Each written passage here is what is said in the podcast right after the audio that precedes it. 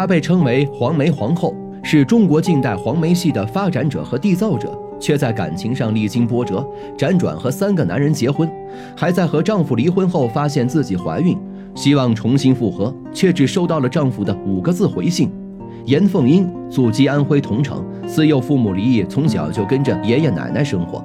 在十岁时，严凤英拜师严云高，和黄梅戏结下了缘分，但却不被家人所容，不仅被赶出家门，还差点被捆起来淹死。饱受磨难却至死不渝，继续辗转桐城、怀宁、葱阳等地参演黄梅戏班，在安庆初入峥嵘，一唱而红，高朋满座。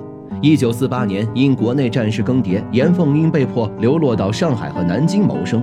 在一家舞厅伴舞时，认识了昆曲世家的甘绿枝，二人迅速陷入热恋。新中国成立后，他接受新文艺思想，在华东地区汇演，成功塑造了天仙配和女驸马等大大小小近五十个经典形象。他的七仙女、冯素珍等经典形象已经成为了他的代表作，是黄梅戏的珍品。而他集百家之大成。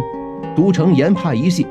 一九五五年，黄梅戏电影《天仙配》上映后，十年坚守终于圆梦。黄梅戏从一个小戏种，终于变成了举世皆知的大戏种。而严凤英作为奠基人，也被尊称为一代宗师和黄梅皇后。严凤英和丈夫王兆乾在一次舞会上相识。王兆乾在戏剧上的才情也很高，从小被伯父收养，家境殷实。从1947年就在大别山收集民间黄梅调，创作出了经典剧目《王贵与李香香》，还致力于黄梅戏的改革和探索。一次，严凤英受邀到南京参加演出，想到甘家拜访故友甘绿枝，丈夫王兆乾不放心，一路尾随，因爱生恨，在吃饭时突然怒打了妻子一个耳光。性格刚烈的严凤英受不了，当场提出离婚。但刚分手不久后，她就被检查出了怀孕。就给丈夫写信，提出想要重新复合的愿望，也给未出生的孩子一个完整的家。但王兆乾却久久没有回信，最后只发来了五个字的电报：祝母子平安。心灰意冷之下，严凤英从此对丈夫不抱希望。一九五四年，严凤英和甘绿枝结为夫妻，情色和鸣，感情很好。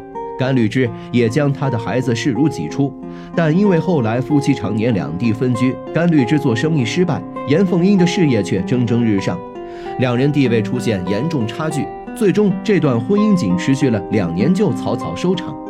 直到一九五六年下半年，严凤英在排演戏曲时认识了导演王冠亚，才终于找到了可以托付一生的男人。严凤英浪漫，王冠亚体贴，所以二人的结合非常幸福。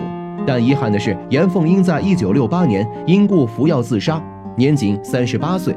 丧偶后，王冠亚终身不娶，一心一意给亡妻守节、写传、拍传记。至二零一三年，八十四岁的王冠亚在合肥因病离世，丧事从简，常伴爱妻于九泉之下。